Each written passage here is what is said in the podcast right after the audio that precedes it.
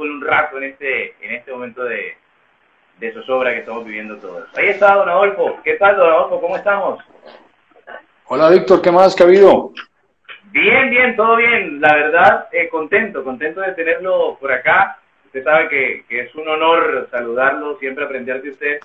Y, y nada, ¿cómo está llevando estos días, don Adolfo? Pues hombre, bien dentro de lo que se puede, trabajando aquí desde casa, haciendo todos mis, mis programas desde acá. Y, y bueno, pues esperando que esta situación mejore para bien de todos los colombianos y para bien de todo el mundo.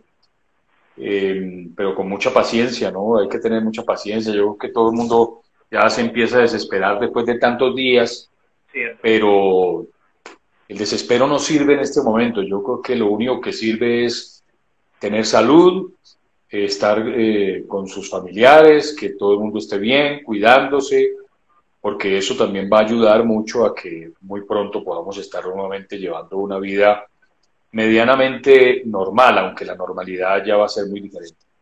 Cierto, y, y aprovechar también para saludar a los que se van sumando, Brandon Monsalve, que dice que lo sigue desde la, telepole, desde la telepolémica y que, que, se va sumando gente y todos los que quieran también, bueno, participar con alguna pregunta, eh, obviamente bienvenida. Eh, con respecto a todo esto que estamos viviendo, don Adolfo, eh, nos estamos intentando también como periodistas, ¿no? Porque ahora lo, los medios y las redes sociales siempre han sido un apoyo, pero ahora más que nunca es eh, una fuerza vital para llegar a los otros. Esto de los Instagram, el Twitter y todo esto, ahora sí ha, ha explotado y ha tenido un boom más interesante. Sí, sí, sí, exactamente, pero yo no creo que sea la reinvención de las redes sociales. A mí me parece que, como bien lo anotas, Víctor, eh, esto ya venía, venía ocurriendo. Lo que pasa es que, pues, el hecho de tener que estar en casa hizo que todo el mundo se volcara hacia las redes y el teletrabajo, el estudio y demás, que son cosas que normalmente no se hacen, eh, ahora eh, se estén haciendo, pero, pero las redes sociales son un instrumento hace mucho rato muy importante de comunicación, de retroalimentación con la gente, porque yo lo que creo que es más importante que ocurre en las redes sociales más allá de la gente que pues eh, la hay en todas partes que, que, las ha utilizado, las ha mal utilizado. Yo creo que es mucho más la gente que las ha bien utilizado y que las, las tiene para comunicarse como lo estamos haciendo nosotros, como lo hacen los medios de comunicación tradicionales. Yo no creo que haya en este momento ningún medio de comunicación tradicional que no tenga eh, un espacio en las redes sociales para poderle responder a la gente. De manera que pues ahora hay digamos una mayor ocupación por todo esto que está ocurriendo, porque la gente no, no puede ir a sus sitios de trabajo y los medios de comunicación nos ha tocado de esta manera, pero, pero pues esto va a servir también para que la gente de aquí en adelante entienda que las redes sociales son un instrumento para manejar bien, para que la gente se comunique bien, para que cesen las noticias falsas, para que la gente no, no las utilice de una mala manera. Porque en la medida en que la gente las utilice de una mala manera, usted encuentra que hay muchísima gente muy importante que podría tener, eh, digamos, la capacidad de aglutinar mucho público que no está en las redes, precisamente porque le aburre todo lo que, todo lo que se dice, las groserías, los insultos, en fin, que no, que no faltan, ¿no? Sí, no, y, y, Adolfo, en, todo este tiempo, bueno, que llevamos de, cuarentena, ha explotado más, eh, no sé si usted se ha dado cuenta, la nostalgia, ¿no? Por recordar esos momentos que nos hicieron felices y, y, siempre está presente esa selección Colombia de los 90. Si yo a usted le digo selección Colombia de los 90, ¿qué es lo primero, lo primero que se le pasa por la cabeza? Adolfo? No, Víctor, pues eh, digamos que ha sido la época dorada del fútbol colombiano. Eh, yo creo que el, el, país vivió una época muy feliz, con unos jugadores de una generación realmente maravillosa. En estos días leía a Carlos Valderrama que decía que la selección Colombia del 2014 ha sido muy buena, pero que nunca como la de ellos. Y yo no compararía eso porque siempre, siempre la misma discusión, ¿no? ¿Quién fue mejor, si Maradona o Pelé o Messi? Y resulta que los tres estuvieron en épocas diferentes, el fútbol era distinto, los estilos de eliminatoria eran diferentes, los equipos eran distintos, la manera de jugar era diferente. Entonces, pues compararlos eh, no, no, no hay punto de comparación, no existe un punto de comparación como para uno llegar y decir, no, es que estoy de acuerdo con el pibe porque yo creo que esa selección era mejor, más compacta. No, era mejor en esa época, era buena en esa época, pero yo no sé qué hubiera pasado con Lionel Álvarez, con Rincón, eh, con el mismo Valderrama, con Higuita, con Córdoba, con, eh, con, con, los jugadores que tenía eh, Asprilla, Aristizábal, en fin, esa selección de esa época. Y, y, si hubiera sido en esta época, esos jugadores estuvieran aptos en esa época, si serían mejores que, que, que, que Vaca, que James Rodríguez, que todos estos jugadores que tenemos hoy en día.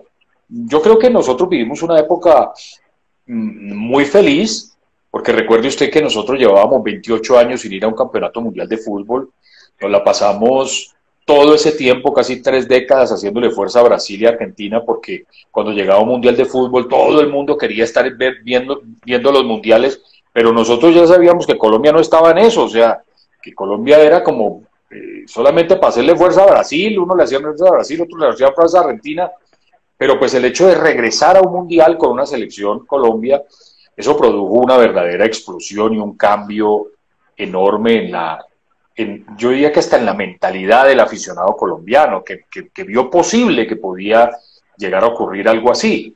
Y pues fuimos muy felices porque efectivamente esa generación fue muy importante y a mí me correspondió, yo digo que es una suerte, son cosas de Dios, haber estado allí, haber sido el comentarista principal de la televisión en esa época, al lado de William Vinasco, de haber recorrido los cinco continentes, haber transmitido más de 500 partidos internacionales con los equipos colombianos en la Copa Libertadores, en una época en la cual regresaron los triunfos.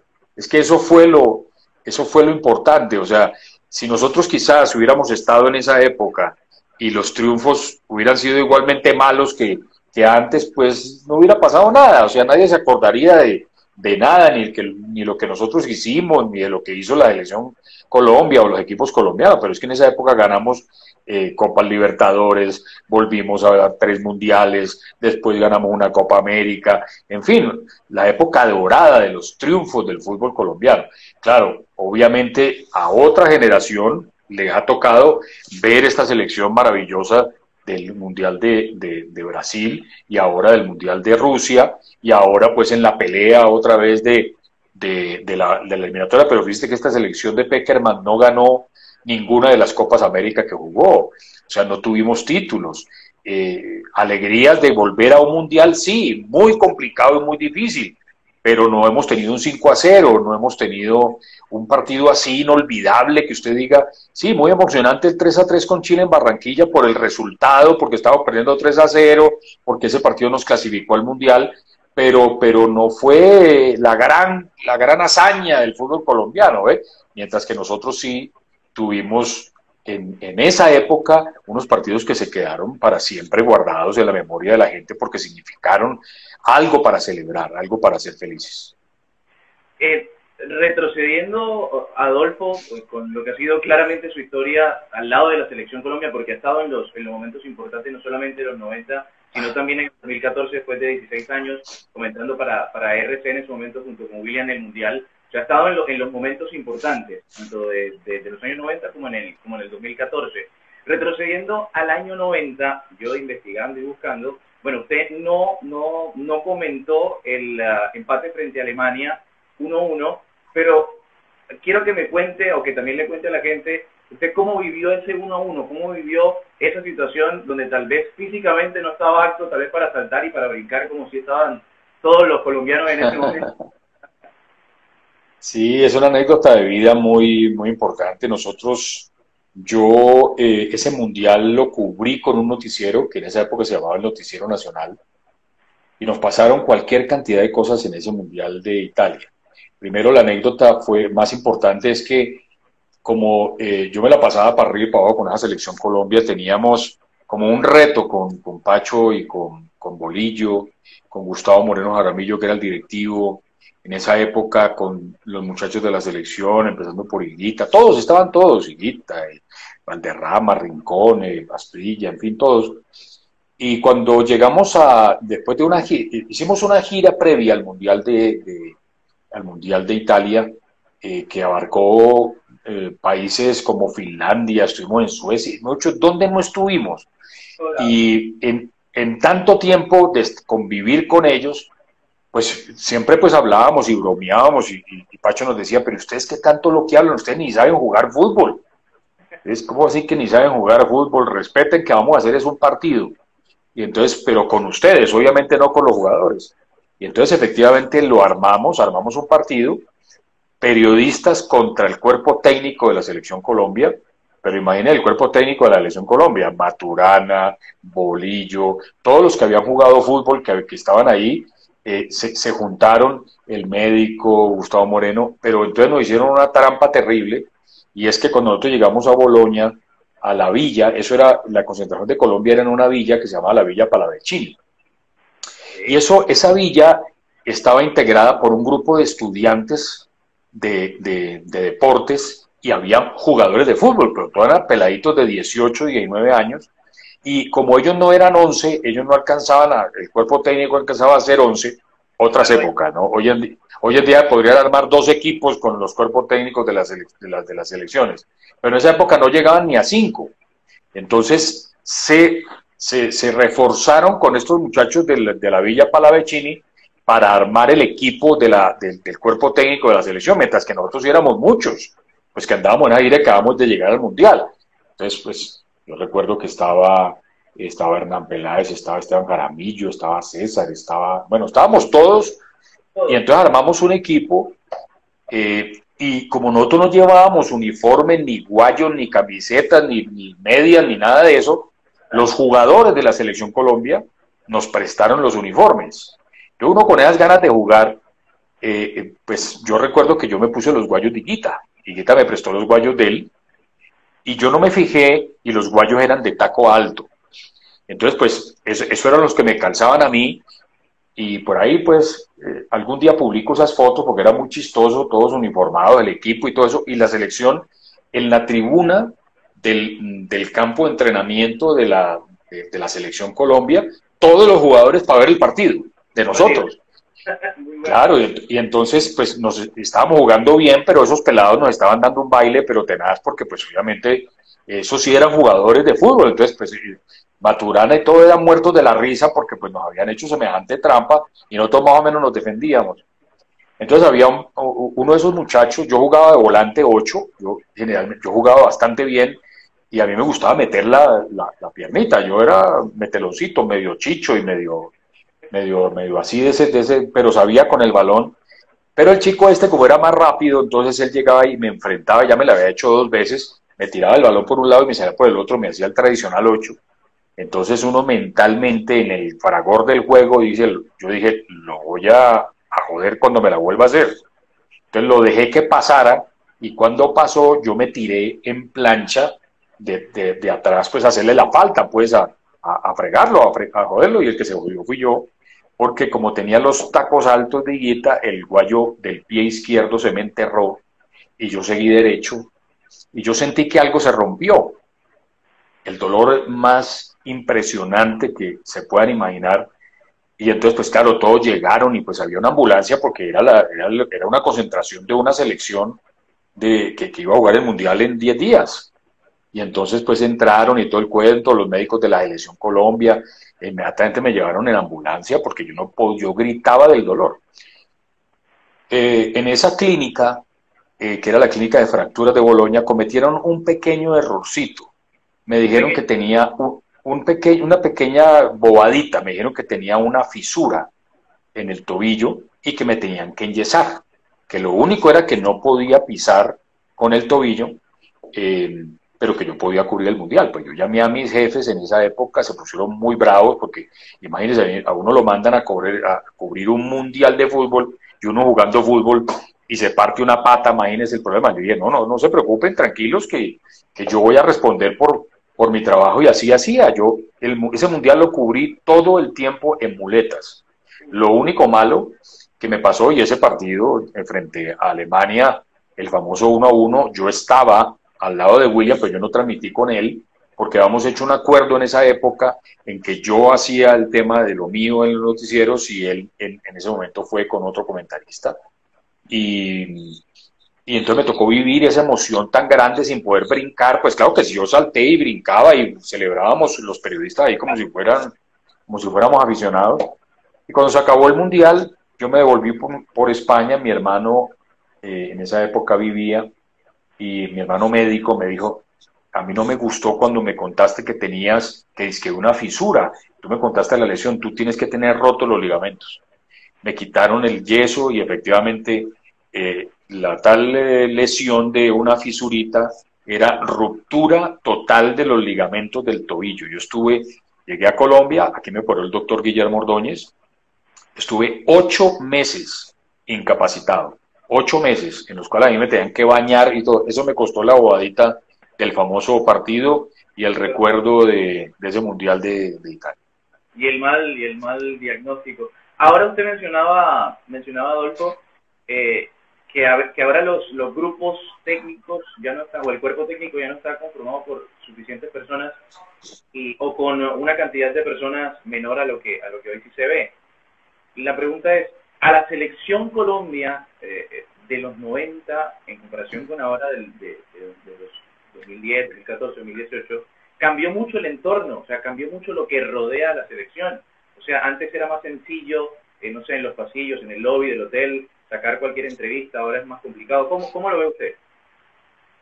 No, pues yo creo que, Víctor, yo creo que cambió para bien, eso era un desorden terrible. O sea, de pronto nosotros como periodistas, pues sí, que se facilitaba nuestro trabajo y uno lo encontraba en cualquier parte, pero eso era un desorden, era un desorden que no se compadecía con la seriedad de una selección nacional.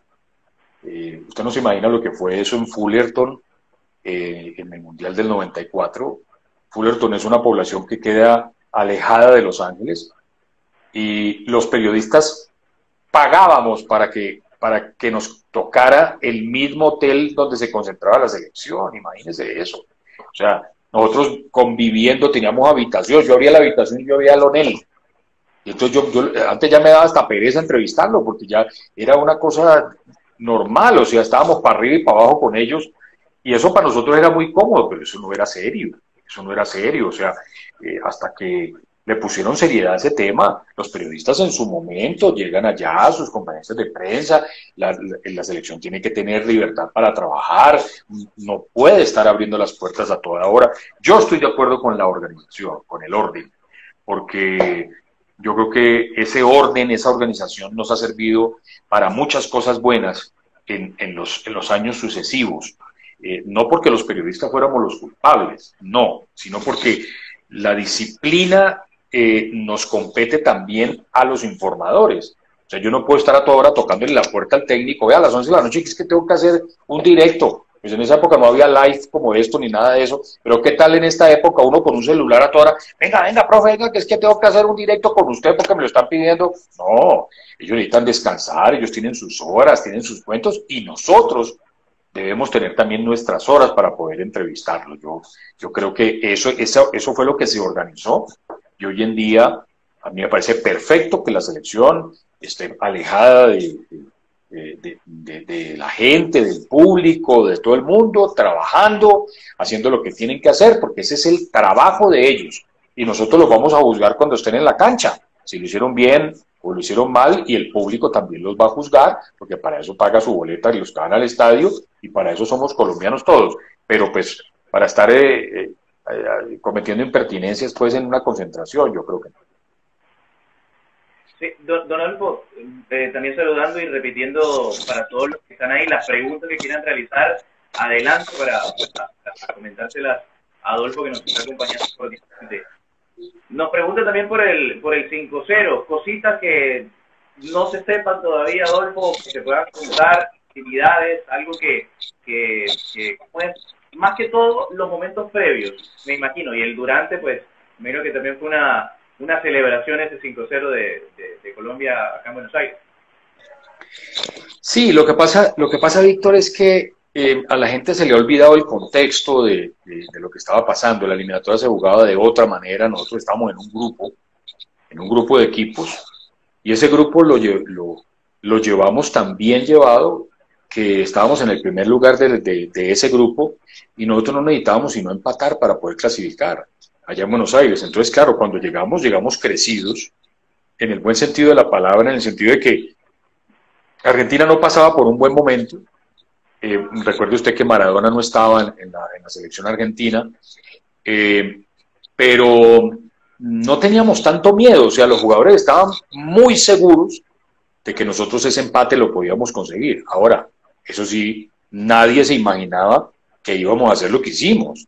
Nadie. O sea, no se le atravesaba por la mente a nadie. Que pudiéramos ganar, pues sí, pues de pronto estaba dentro de las posibilidades. Pero ganar de la manera como se ganó, pues yo creo que a ninguno de los más optimistas hinchas colombianos se le podía atravesar una cosa de esas y mucho menos al cuerpo técnico de la selección, ni tampoco a los jugadores algo así, ni mucho menos pues por supuesto Argentina. Entonces había mucha tranquilidad, o sea, a diferencia de cuando nosotros hemos ido a la Argentina a jugar partidos, en donde existe una altísima posibilidad de perder, digámoslo así claramente, porque el fútbol argentino es el fútbol argentino y, la hinchada y el entorno y bueno, todas las cosas que pasan, los jugadores que tienen y demás.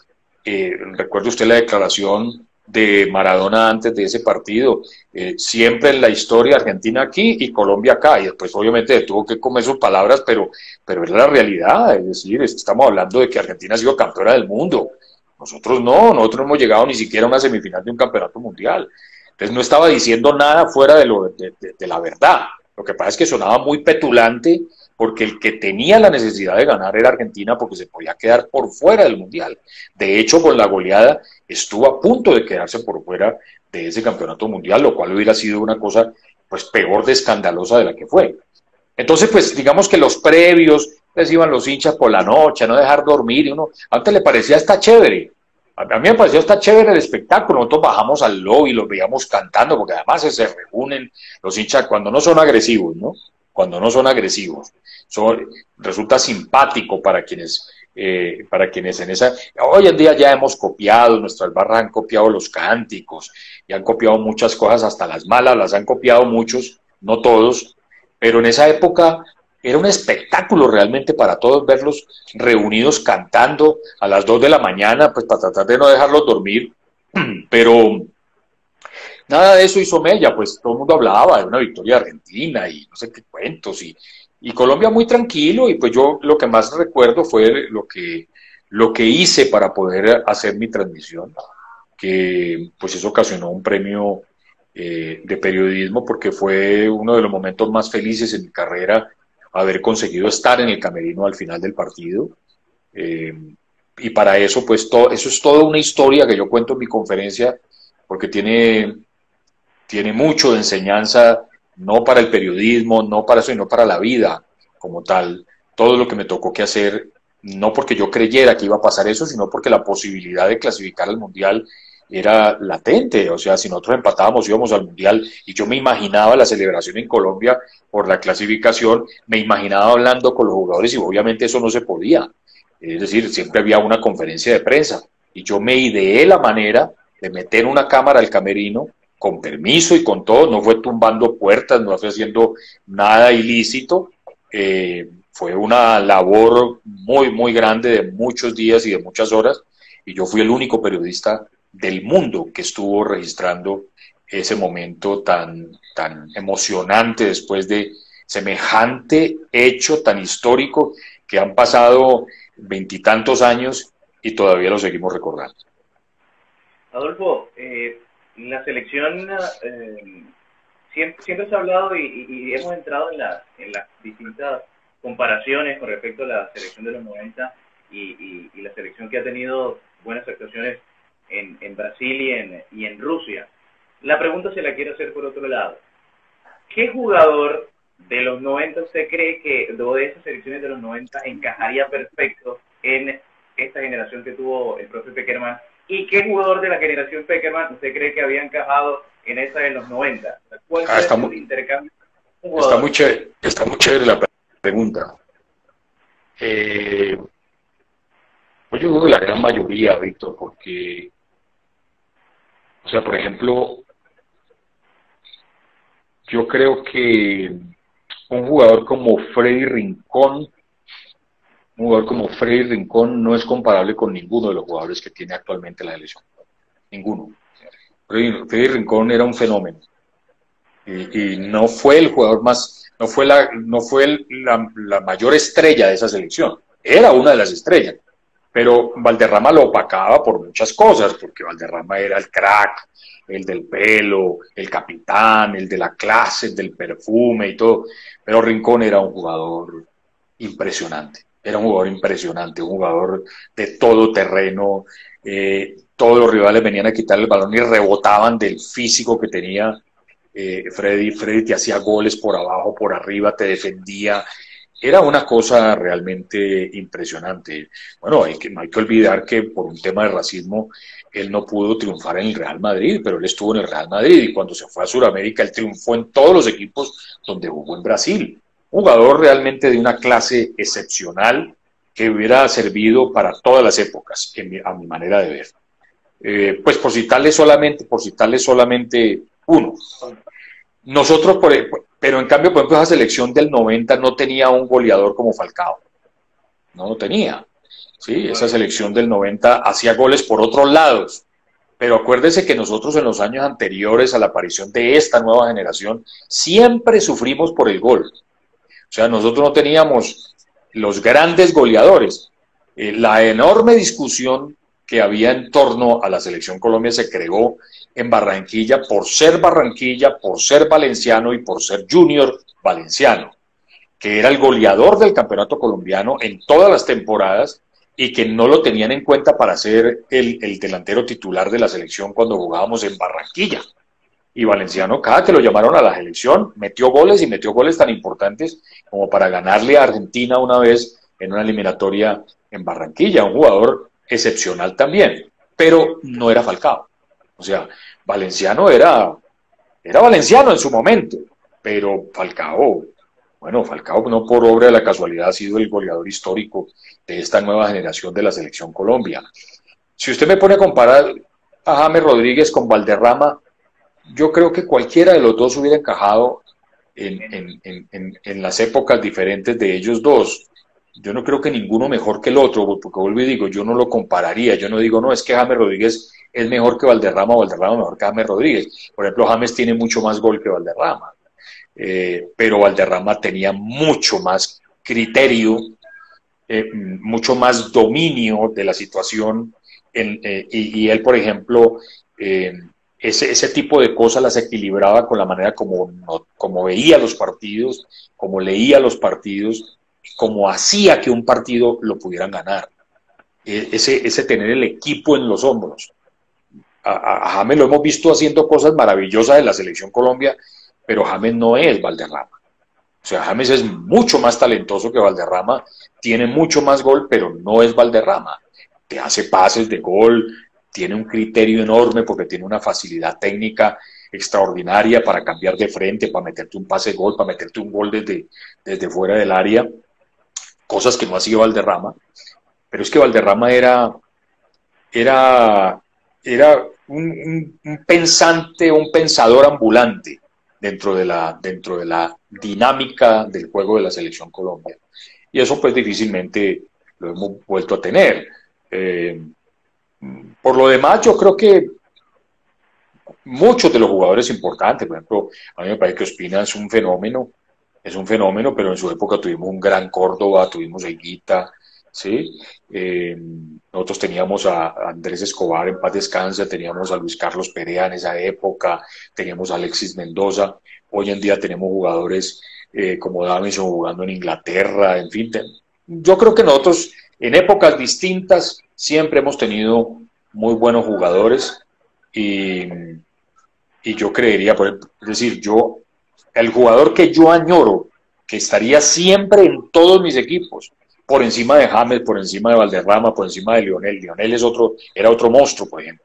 Era Freddy Rincón. Freddy Rincón para mí es un, es un jugador que, digamos, no llegó a ser el jugador más importante del fútbol colombiano porque le tocó jugar en la misma época de Carlos Valderrama. Si no, él hubiera sido el, el, monstruo de esa, de, de esa selección de los 90 cierto. Don, Adolfo, eh, sé, bueno, que tiene también eh, poco tiempo Entonces quisiera aprovecharlo con, con dos últimas preguntas y de verdad agradecerle y también la gente que está ahí participando con nosotros. Eh, yo sí le quería, le quería consultar, más allá de lo que usted ha vivido con la Selección Colombia, que le ha acompañado durante muchos años, mucho tiempo, usted también acompañó a los equipos colombianos en, en los torneos internacionales, Copa Libertadores y demás. Eh, ¿El fútbol colombiano se cayó? O sea, ¿el nivel del fútbol colombiano lo podíamos o lo podríamos catalogar como bueno, malo, regular en la actualidad? ¿Cómo lo cataloga usted? Pues, pues Víctor, mira, yo, yo la verdad es que esa, esa discusión la he visto muchas veces, eh, escucho argumentos buenos, eh, otros no tan buenos, porque es que yo digo, cuando uno, cuando uno le, le da por opinar y, tomar partido hacia algo, pues debe argumentarlo. Si yo digo que la Liga de Fútbol de Colombia es mala, eh, pues yo debo tener argumentos para decir que la Liga de Fútbol de Colombia es mala, que es mediocre. Eh, pero no decir simplemente que la liga de fútbol es mediocre porque aquí gana cualquiera, pues porque eso no corresponde a, un argumento que demuestre que el fútbol es, de, que es de bajo nivel. Corresponde a un sistema del campeonato que permite que pueda ganar cualquiera. Pero el hecho de que el sistema le permita a equipos chicos ganar el título no quiere decir que el campeonato sea malo. ¿Ve? O sea, yo, yo más bien me, preocuparía más por decir que subió el nivel y las subieron el nivel y las posibilidades de los futbolistas colombianos de estar en el exterior. Porque nosotros a lo largo de la historia siempre tuvimos grandes talentos, siempre.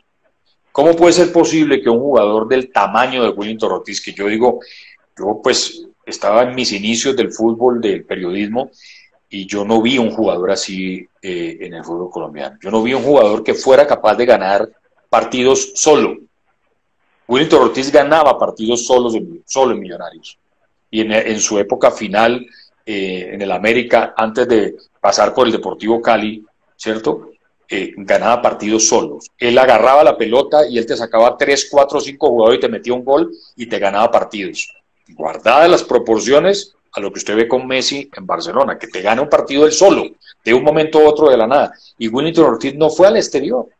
O sea, es increíble que un jugador de ese nivel, de esa categoría como jugador, no haya jugado nunca en el exterior. Y así pues puede contar muchos jugadores. Hoy en día se van por docenas, por docenas. A, uno mismo y a usted le debe pasar en el ejercicio del periodismo a veces le dicen, oiga, ¿qué sí habrá hecho este jugador, hombre? ¿Cómo es que se llama? Que usted ya guarda el nombre. No, se está jugando por allá en Suiza y que está jugando que no en que República Checa. No fregué, yo no tenía ni idea. Se van por docenas. O sea, porque el futbolista colombiano adquirió un nombre gracias a todo eso que pasó en los años 90, que fue la apertura del fútbol colombiano hacia el exterior es cuando en el exterior, en Europa, en cualquier parte del mundo empiezan a fijarse, oiga, allá en Colombia, allá hay jugadores, allá hay, allá hay unos buenos jugadores y no son tan caros. Para decirlo claramente, pues, en esa época cuando los jugadores empezaron a ser exportados, no eran costosos como los argentinos, como los brasileños, los que tenían el nombre eran los brasileños y los argentinos, y aparte de que eran exportables, eran muy costosos. En cambio, el fútbol colombiano empezó a irse de a poquitos. Hombre, recuerde usted que Faustino Asprilla, que fue, digamos, la más grande. Primero se fue, se fue eh, creo que se fue primero Valderrama. Bueno, no me acuerdo exactamente la época que se fue al Montpellier. Faustino Asprilla, digamos que fue la, la, gran, eh, el gran exportado de Colombia. Y yo creo que esa, esa negociación en su época no llegó a los 5 millones de dólares. O sea, con las cifras que estamos hablando ahora, con el jugador que era Asprilla. ¿sí? O sea, éramos baratos, o sea, los jugadores colombianos eran baratos, ya después nos volvimos muy caros. Entonces yo podría decir que eh, más que el nivel bajo del fútbol colombiano, lo que subió fue la categoría del futbolista colombiano. Y esos futbolistas colombianos de exportación, pues no están en Colombia. No están jugando en la liga, no están en los equipos, no están, eh, en su gran mayoría están todos afuera. Aquí hay varios, pero usted los puede contar. O sea, usted, porque todos no son ni de selección Colombia ni de carácter internacional. Yo siempre he dicho que en el fútbol hay grandes jugadores que son estrellas, que se vuelven estrellas, y hay trabajadores del fútbol, que no son estrellas, pero son trabajadores del fútbol y todo el mundo los quiere, pero no son estrellas. Entonces, usted, por ejemplo, encuentra volantes de marca, marcadores de punta. Mire, Fabra se volvió un jugador muy importante en Boca y aquí era un lateral izquierdo que en su momento cuando jugaba en el Cali nunca lo llamaron a la selección Colombia. Entonces, y así como él, hay mucho jugador colombiano que ha encontrado su nombre cuando ha salido al exterior. Pero la liga colombiana, pues para responder eh, la pregunta, yo no diría que es mala, inclusive para mí es mejor que la de muchos países de Sudamérica. Y yo se los cuento, se los cuento, pues, mejor que la de Perú, mejor que la de Venezuela, por supuesto, mejor que la de Ecuador, mejor que la de Bolivia, ¿cierto? Mejor que la de Paraguay, ya, ya le he mencionado cinco países, mejor que la de Uruguay, ¿cierto? Y de pronto se da palo con la de Argentina y se da palo con la de Brasil.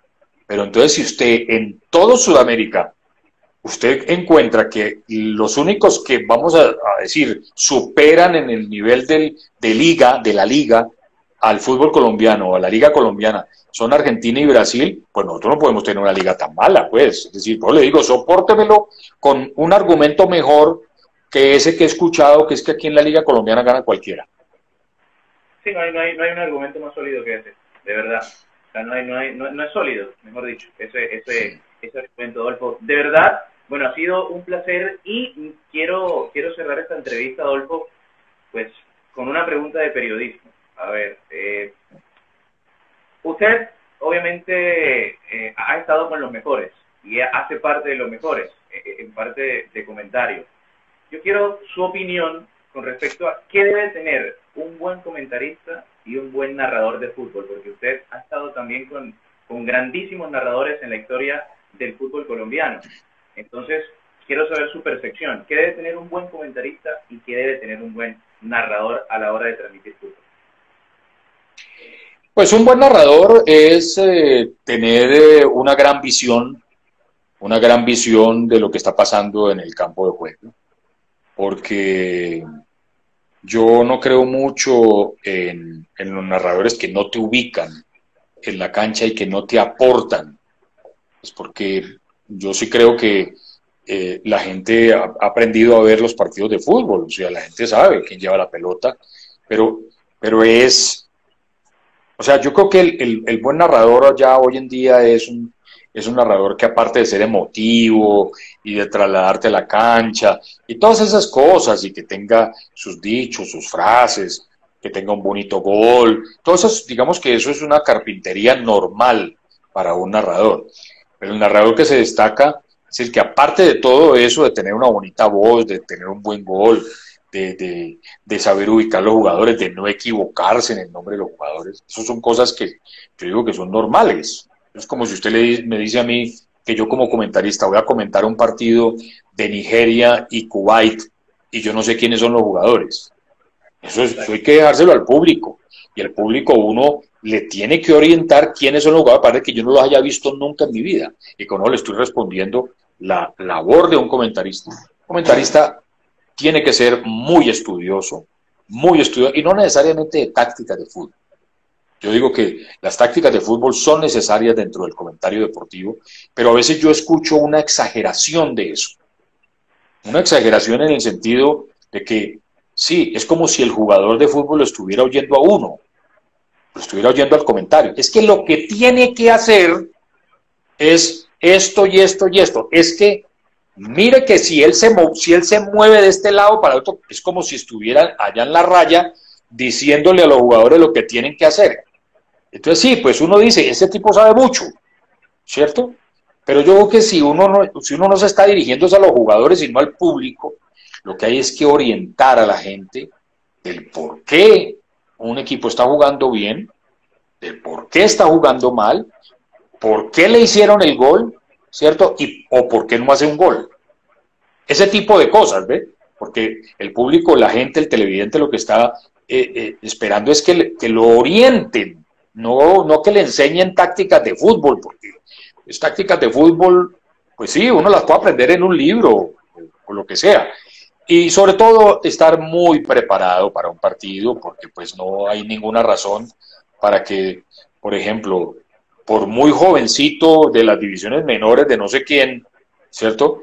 Se pare a calentar para hacer, para, para, ser uno de los cambios y uno no sepa quién es el jugador, ni de qué juega. Uno tiene que saber. Y el narrador, como le decía, es aquel que orienta también, orienta a la gente, le dice exactamente más o menos qué es lo que está pasando sin meterse en el terreno del comentarista, porque también los hay, ¿no? Narradores que son comentaristas, entonces no necesitan comentarista, ni necesitan que lea las cuñas, ni nada de eso. Es que se vayan solos allá porque ellos hacen de todo. Entonces, yo digo que el narrador también debe, debe dejarle el espacio al comentarista como el comentarista debe dejarle el espacio al narrador. Porque también escucho que a veces el comentarista es más, quiere ser más importante que el narrador y cuando la pelota está jugando, querido amigo, la gente quiere oír es al narrador, no al comentarista. ¿Sí? Cuando la pelota está jugando, es la emoción, la emoción del partido.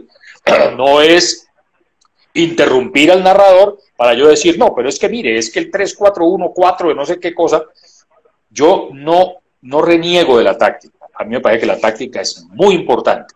Usted tiene que conocerla, tiene que saberla, porque no, ¿cómo va a ser comentarista? Claro que la tiene que conocer, pero todo a su debido orden todo a su debido momento, todo a su debido, no estar dando clase, cátedra toda hora de ese tema, ni el narrador eh, dejarse quitar también el, que lleva la pelota, porque pues muchas veces pasa que el comentarista está hablando y ¡pum! gol, y el, pobre narrador ya coge el gol tarde y ya, ya cuando ya no se, no se usa y se perdió la, la principal emoción del fútbol, que es precisamente el gol, el llevar la jugada, el canto del gol y todo eso. Entonces, a, mi manera de ver, lo digo con todo respeto, esto no es una crítica para nadie, pues al que le caiga, pues que le caiga, pero eso no es una crítica para nadie, yo, esa es mi manera de obrar, mi manera de ver las cosas, es lo que yo he hecho en mi carrera, y, así he visto grandes narradores de fútbol, he visto muy buenos comentaristas, en, en Colombia en su gran mayoría. Hay muy buenos comentaristas de, de fútbol, gente que uno disfruta oyéndolos, ¿sí? hay otros que no, eh, uno no los disfruta, eh, pero, pero, pero sí, sí hay un gran nivel en, en, Colombia en las dos materias. Bueno, don Adolfo, de verdad ha sido, ¿cuánto? Casi 40 minutos de charla, de aprendizaje, de verdad. Usted sabe que, que, es un placer, siempre que hablábamos ahí en, en RCN, pues trataba yo de, de, de aprovecharlo, de, de con cualquier charlita siempre, siempre aprender. Y de verdad, gracias por, por, por la invitación. Nada, eh, que ojalá esto, esto pase pronto y nos podamos readaptar a, a, lo que ocurre afuera, ¿no? No, y pues, muchísimas gracias a usted, Víctor, por la invitación. Ayer lamento mucho y fue una, eh, aprovecho la oportunidad para darle una disculpa a toda la gente que se conectó y que no me vio. Tuvimos un problema eléctrico aquí en donde yo vivo se fue la energía, se fue el internet, se fue la luz, se fue el agua, se fue todo.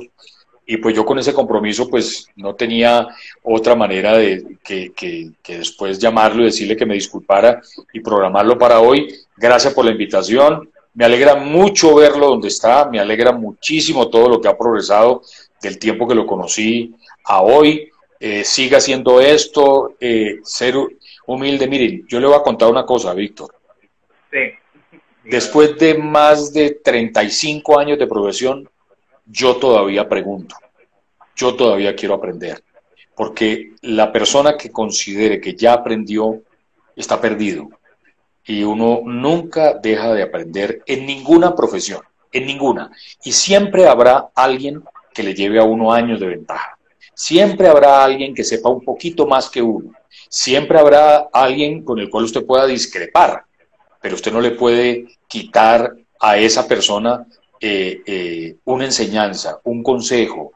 Eh, ¿usted, ¿Usted qué haría, por ejemplo, si usted estuviera en una situación? Preguntar eso. Eso no le quita a uno absolutamente nada y en cambio sí lo enriquece, le da posibilidades, en fin. Y usted tiene eso, a mí me gusta mucho que lo tenga. Consérvelo siempre, así llegue donde llegue, consérvelo siempre. Siempre humildemente uno puede ir a preguntar al que uno sabe que le va a dar un buen consejo, ¿no? Porque muchas veces la gente no obra de la misma manera y no todos tenemos esa misma, esa misma condición. Pero pues lo felicito, me alegra mucho todo lo que ha logrado hacer. Le mando un abrazo muy grande y espero que siga muy bien por allá en Argentina y gracias a toda la gente que se conectó también. Gracias de verdad, Rodolfo, por, cada una de, de las palabras. Un abrazo grande para usted y para los que estuvieron con nosotros. Chao. Chao, chao, un abrazo. Chao, chao.